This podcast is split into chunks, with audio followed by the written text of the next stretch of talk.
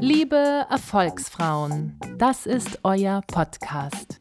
In jeder Folge schenkt euch eine inspirierende Frau ihre persönliche Erfolgsgeschichte mit ihrer einzigartigen Karriereformel. Lehnt euch zurück und genießt den weiblichen Sprung nach vorne.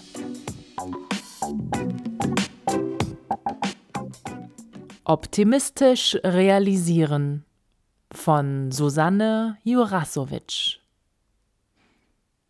Optimieren Sie Ihren Realitätssinn.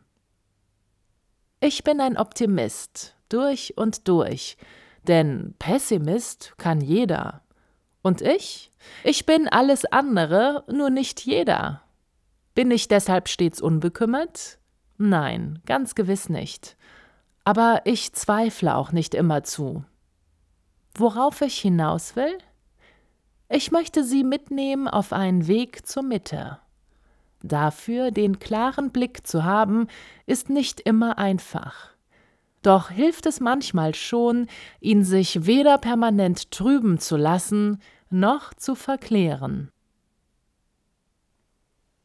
Die Dinge realistisch optimistisch anzusehen und anzugehen, hängt von vielen Faktoren ab. Wie man ein Verhalten beurteilt, liegt nicht ausschließlich an den wirklichen Fertigkeiten, sondern auch daran, wie man sein Können einschätzt, also von den Kognitionen. Kognitionen sind früher gemachte und bereits verarbeitete Erfahrungen. Sieht sich ein Mensch in der Lage, eine Handlung durchzuführen, wird er dies eher tun, als wenn er nicht sicher ist. Eine besonders wichtige verhaltensbeeinflussende Kognition ist die Selbstwirksamkeit. Eine positive Selbstwirksamkeit, also die Überzeugung, dass wir das, was wir gerade tun wollen, auch wirklich tun können, bildet eine wichtige Voraussetzung für viele Verhaltensmuster im täglichen Leben. Denn ein Mensch zeigt ein Verhalten vorrangig erst dann aus freiem Willen, wenn seine Überzeugungen und hier besonders seine Kompetenzerwartung positiv sind. Dafür komme ich Ihnen nun ganz gewiss nicht mit dem Dauerbrenner der Motivationsliteratur. Ich nenne sie immer die PPP, permanente positive Power. Denken Sie einfach immer nur permanent positiv und die Power wird Ihnen Flügel wachsen lassen. Nein, oder besser gesagt, ja, man kann sich durchaus trotzdem zu den Optimisten zählen, wenn man nicht einzig und allein dem positiven Denken verfallen ist. Aber sehen wir uns das mit dem Optimismus doch zunächst einmal näher an. Das Wort Optimismus leitet sich vom lateinischen Begriff Optimus ab, welchen man als das Beste übersetzen kann. Darunter versteht man eine grundsätzlich positive, lebensbejahende Beurteilung, Wertung und Sicht auf die Welt und die eigenen Möglichkeiten. Diesem fundamentalen Vertrauen steht der pessimistische Zweifel gegenüber. Eine verneinende Weltsicht, die einhergeht mit wenig Hoffnung, gedrückter Stimmung und Schwarzseherei. In der Regel sind Menschen nie nur das eine, also entweder nur optimistisch oder nur pessimistisch. Die meisten Menschen sind wohl eher Optimisten unterschiedlicher Ausprägung. Auch kann sich diese Ausprägung im Verlauf des Lebens ändern. Wichtig ist mir ein besonderer Kreislauf der Selbstregulation der vom Grundtenor her optimistischen Menschen. Denn höhere Ausprägungen von Optimismus führen sowohl zu einer Erhöhung der Selbstregulationsfähigkeiten als auch erhöhtem subjektivem Wohlbefinden. Dazu später mehr. Während sich Optimisten mit Problemen bei der Zielerreichung auseinandersetzen und lösungsfokussiert versuchen, etwas dagegen zu unternehmen, setzen Pessimisten da an, dem Problem und damit verbundenen Emotionen zu entgehen, um es zu einer möglichen Belastung erst gar nicht kommen zu lassen oder sie ganz zu verhindern. Die Folge ist häufig Disengagement. Jedoch kann es zeitweilig auch hilfreich sein, nicht realisierbare Ziele rechtzeitig aufzugeben. Das bedeutet, der Optimismus, der in Selbstregulation führt, hat im besten Falle auch noch eine zweite Seite, die des Pragmatismus. Ja zur Herausforderung. Nein zur Illusion. Jeder halbwegs selbstbewusste Mensch setzt für sich im Alltag die Freiheit über seine Entscheidungen als impliziert voraus. Dass dies an gewissen Stellen im Leben eine Illusion sein könnte, hören wir nicht gerne. Doch es hilft nichts, denn jeder Mensch ist an die Grenzen des Realisierbaren gekoppelt. Positive Denke hin oder her. Es reibt mich nur unnötig auf, etwas, was mir subjektiv zu verwirklichen verwehrt ist, weiterhin anzustreben. Dann sollte ich mich lieber schnellstens Zielen zuwenden, deren Erreichung zumindest wahrscheinlich ist. Ja, ich weiß, Menschen vermögen nach einem Wochenendseminar bei bestimmten Motivationsgurus über glühende Kohlen zu laufen und Metallstangen zwischen ihren Brustkörpern zu verbiegen. Doch geht es dabei um die Überschreitung einer Grenze des Realisierbaren? Nein, überhaupt nicht. Denn wer zwei Beine und Füße hat, kann selbstverständlich über alles laufen. Dabei geht es lediglich um die Überwindung von Angst und Schmerzgrenzen, um den Mut und eine bestimmte innere Einstellung. Und wem dies dann in Zukunft hilft, das Gefühl zu besiegen, im Alltag über glühende Kohlen zu laufen, Wer dann auch einem möglichen Kunden oder dem Vorgesetzten gegenüber anders auftritt, der soll dies gerne tun. Ein solches Seminar besuchen und im Leben neu durchstarten. Ich sehe das zwar sehr viel realistischer, aber gleichsam nicht pessimistisch. Doch bleibe ich dabei, dass die sattsam bekannten Plattitüden der positiven Verstärkung im Sinne eines Ich bin gut, ich schaffe das, ich kann das, ich kann alles schaffen, Mantras von morgens bis abends aufgesagt, wenig langfristigen oder gar durchschlagenden Erfolg zeitigen. Wenn ich also das Think Positive auch nicht mehr hören kann, so glaube ich dennoch an die Veränderbarkeit des Motivationsspektrums des Menschen, aber aus einem etwas anderen Winkel heraus. Denn ich möchte stattdessen den Blick auf unseren Spielraum an Freiheit und Durchsetzungsvermögen auf der Sachebene, auf Inhalte und Ziele fokussieren.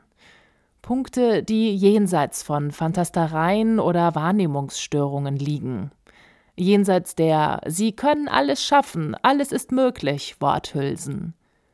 Sie können in ihrer individuellen Ausprägung alles schaffen, absolut und definitiv. Es sind immer die eigenen Kräfte, die für die Bewältigung des Lebens in der jeweils konkreten Situation die wichtigsten Impulse geben – und aus dieser Position heraus setzen sie sich ihre individuellen Ziele, jedoch nicht aufgrund irgendeines Kalenderblattspruches. Ausschließlich positives Denken mag sich gut anfühlen, doch weckt es häufig falsche Hoffnungen. Wissenschaftliche Erkenntnisse belegen, dass sich dies sogar kontraproduktiv auswirken kann und nur unter ganz bestimmten Umständen hilft, seine Ziele zu erreichen. Das Schwelgen in positiven Zukunftsfantasien verhindert dagegen oft den Erfolg. Andere Auswirkungen hat es fast keine. Den Herzenswunsch zu visualisieren, von ihm zu träumen, sich bis ins kleinste Detail vorzustellen, wie er sich erfüllt und wie sich das dann anfühlt, da wird einem ganz warm ums Herz. Gesättigte Zufriedenheit noch vor dem ersten Schritt. So kann man sich dann schön in ausweglosen Situationen einrichten, in Durchhalteparolen eingenebelt ausharren und aus diesem Selbstbetrug heraus immer wieder Hoffnung schöpfen. Aber mündet dies wirklich in effiziente, energetische Strategien? Wenn Handeln gefragt ist, wenn es gilt, Hindernisse aus dem Weg zu räumen, dann muss ich diese Hindernisse auch zur Kenntnis nehmen Natürlich können dazu auch einschränkende Emotionen gehören, die uns davon abhalten, uns das Leben zu erschaffen und zu leben, das wir leben wollen. Wir lassen an diesen Stellen viel zu oft unsere Emotionen entscheiden. für uns. Ja, wir lassen uns von ihnen sogar vorschreiben, wer wir sein sollten. Das zeigt sich in unserem alltäglichen Sprachgebrauch. Ich bin wütend oder ich bin traurig. Ja, ich weiß, jedes Mal stattdessen zu sagen, ich empfinde Wut oder ich empfinde Traurigkeit, klänge sehr gestelzt und bemüht. Das hat dann was von einer Hollywood-Szene, die sich über Guru-Sprech lustig macht. Immer zu bewusst, permanent im Flow der Erkenntnis, dass ich mich nicht zum Sklaven meiner Gefühle machen lassen sollte. Das klingt albern und ich denke auch, Sprache darf ein Vehikel zum Vereinfachen dessen sein, was ich gerade fühle. Wenn, ja, wenn ich mir wenigstens ab und zu bewusst mache, dass ich es zwar so artikuliere, aber mein Wesen so viel mehr ausmacht, selbst wenn ich gerade noch so sauer bin. Ich fühle dieses Gefühl, absolut berechtigt und auf den Punkt. Da gibt es auch nichts dran zu deuteln oder wegzudrücken, aber ich bin es nicht. Meine Realität wird nur insoweit von meinen Gefühlen bestimmt, als ich dies zulasse.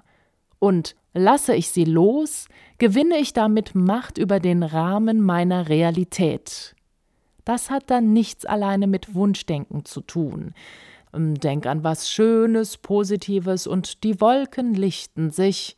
Nein, das geht viel weiter. Denn die Verengung der Perspektive dieses Eingefühls öffnet sich und mir steht dadurch das komplette Spektrum zur Verfügung. Und darauf werde ich dann eine Resonanz erhalten, nicht nur auf meine punktuelle Emotion. Viel zu schnell wird dies abgewürgt und aus einem Optimisten ein Pessimist gemacht, nur weil er seine Erwartungen an der Einschätzung seiner Erfolgschancen ausrichtet. Sind die Erwartungen hoch, spricht man von Optimismus, sind sie niedrig, von Pessimismus. Dabei wird aber der Fehler gemacht, nicht zwischen Hoffnung und Wunschdenken und Optimismus zu unterscheiden. Meine Emotionen loslassen und meine Wünsche mit der Realität abgleichen und danach auf dieser Basis kombinieren. Darum geht es.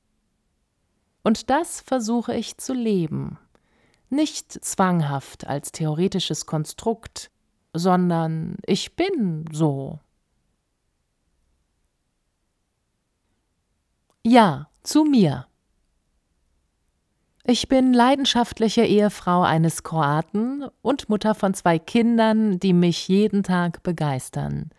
Businessfrau, Unternehmerin und sozial engagiert, viele Facetten, viele Rollen, viel Verantwortung, viele Emotionen, Wünsche, eigene und an mich herangetragene, sowohl privat als auch beruflich. Denn als Unternehmensberaterin für die Pharmaindustrie nehme ich meinen Job sehr ernst. Der Kunde wünscht sich Orientierung von mir und die bekommt er. Während er sich auf seine fachliche Kernkompetenz konzentriert, weiß er genau, meine Geschäftspartnerin und ich stehen im Hintergrund gleichzeitig mit ganz vorne an der Front. So bekommt er Orientierung und Struktur, die er in sein Business flexibel implementieren kann. Wir verstehen uns als die starke Schulter unserer Kunden und als solche steht auch da das Stichwort Optimismus und realisierbare Ziele, die tatsächlich in die Umsetzung kommen, ganz oben. So sehe ich auch auf mein Privatleben voller Stolz. Mit meinem Partner auf Augenhöhe, mit dem ich keine Arbeitsteilung lebe, sondern wir uns unser Leben teilen wozu auch die Arbeit gehört, mit unseren Kindern, die es mir erlauben, mit ihren sieben und erst vier Jahren noch immer in eine Welt aus der neugierigen Perspektive von Kindern einzutauchen, die aber mitbekommen, wie Vollzeitelternschaft und Vollzeitberuflichkeit auch sie bereits in die Voraussetzung der Gemeinsamkeit einbindet. Denn nur zusammengenommen wird meine Berufung daraus, und das geht wiederum nur mit einem Partner, einer Familie und auch Geschäftspartnerin, die da Unterstützung und Ansporn in einem sind.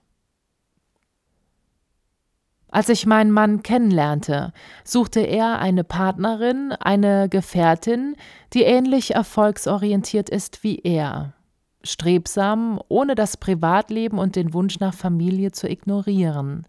Dies ist ein hehres Ziel, aber eines, das zu erreichen sehr glücklich, weil authentisch macht.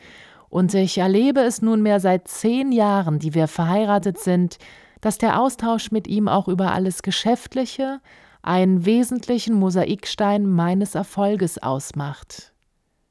Da er in der gleichen Branche tätig ist, verstehen wir uns auch oft ohne Worte, beziehungsweise es reichen einige Stichpunkte und man ist im Gespräch. Keine langen Erklärungen verfassen zu müssen, warum es an dem einen Tag mal später wird oder der Job mich komplett absorbiert, so dass er einen privaten Termin übernimmt, ist Gold wert. Diese persönlich professionelle Ebene teile ich auch mit meiner Geschäftspartnerin, mit der ich zusammen nicht nur eine erfolgreiche Managementberatung leite, sondern wir vor einem Jahr auch noch zusätzlich eine Art soziales Unternehmen auf den Weg gebracht haben. Rückblickend hatten wir beide das Gefühl, das Leben war bislang gut zu uns ja, wir haben es uns erarbeitet, es wurde uns nichts geschenkt. Doch ist dies kein Grund, zufrieden zu sein? Beziehungsweise doch ganz im Gegenteil, zu Recht. Daraus erwuchs die Idee, das zu bewegen, was uns bewegt. Das war der Plan und den haben wir umgesetzt. Wir Superhelden animiert Menschen, Teil einer helfenden Gemeinschaft zu werden. Suchen wir Helden, Nein, wir suchen Superhelden. Was macht aus einem Menschen einen Superhelden? Natürlich gibt es dafür kein festes Schema und nicht immer handelt es sich um Einzelkämpfer. Häufig führt einfach eins zum anderen. Aus kleinen Taten werden große oder sie bleiben kleine Hilfsdienste und sind deshalb nicht minder wichtig sich nicht auf eine Staatsquote zu verlassen und damit der sogenannten Obrigkeit das Eintreten für Werte zu überlassen, sondern eigene Netzwerke zu spinnen oder sich dort einzubringen, auch das ist Heldentum. Handeln und nicht passiv bleiben. Die Art oder monetäre Höhe des Beitrags spielt dabei nur eine untergeordnete Rolle. Hauptsache, wir schauen nicht nur zu, und nicht weg. Wir erkennen die Notwendigkeit und Not anderer Menschen. Wir sind soziale Resonanzkörper.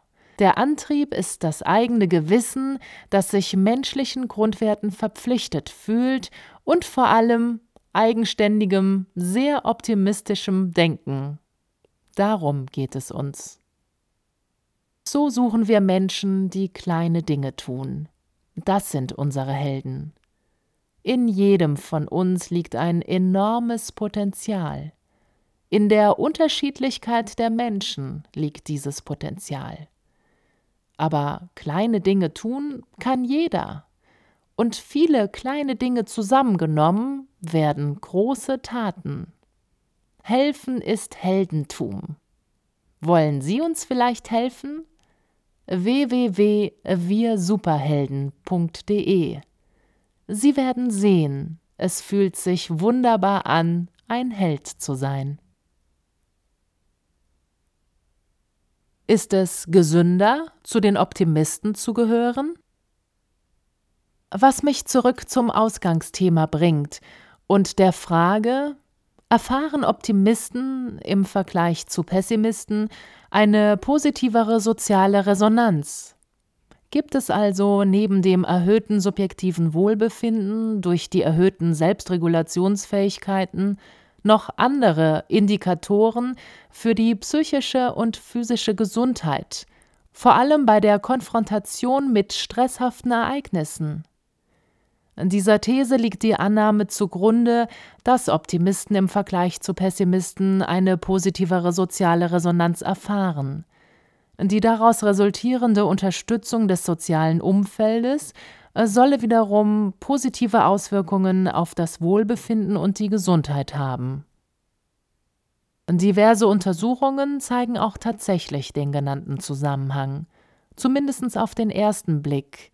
Denn das Problem des Konstruktes Optimismus ist, dass man es nur untersuchen kann, indem man Selbsteinschätzungen der Patienten erhebt. Diese werden bei optimistischen Patienten besser ausfallen als bei pessimistischen, wodurch ein systematischer Fehler entstehen kann. Die Ergebnisse basieren also ausschließlich auf den Aussagen der Unterstützungsempfänger, während Einschätzungen der Unterstützungsgeber kaum berücksichtigt werden können. Und an dieser Stelle wird es interessant, denn die Angaben der Optimisten können ja durchaus aufgrund ihrer generellen positiven Sichtweise entstanden sein. Haben wir also ein objektives oder nur ein rein optimistisches Bild? Bekommen Optimisten im Vergleich zu Pessimisten tatsächlich mehr Unterstützung oder nehmen sie ihr soziales Umfeld lediglich als unterstützender wahr? Neuere Studien unterstützen letzteres. Dafür wurden den Probanden Aufnahmen von Gesprächen vorgespielt, in denen die Zielperson verschiedene Bewältigungsverhalten in verschiedenen Stresssituationen zeigte. Die sozialen Reaktionen wurden anschließend mit Hilfe von Fragebogen bewertet. Die Studien gingen also auf sehr subtile Art und Weise vor und waren in ihrem Versuchsaufbau vor allem eines komplex. Aber sie machen etwas in verblüffender Einfachheit deutlich. Der von Optimisten im Vergleich zu Pessimisten häufig berichtete Erhalt von mehr sozialer Unterstützung scheint der optimistischen Grundhaltung und einer daraus teilweise verzerrten Wahrnehmung zu entspringen, die keineswegs die tatsächlichen Unterstützungsleistungen des sozialen Umfeldes abbildet. Ein Beweis, dass alle unsere kognitiven Prozesse mit Speicherung und permanent schlussfolgerndem Denken verbunden sind. Diese gespeicherten Inhalte verwenden wir dazu, uns eine subjektive Realität zu bilden. So sehen zwei Personen das gleiche Ereignis zum Beispiel als fordernd oder überfordernd an. Doch selbst wenn Optimisten die positiveren Reaktionen des sozialen Umfeldes nur generalisieren bzw. bereits als soziale Unterstützung interpretieren, woraus auch immer das Wohlbefinden resultiert, Optimismus bleibt eine wichtige personale Ressource mit einem bedeutsamen Faktor für die psychische und physische Gesundheit, vor allem bei der Konfrontation mit Stress.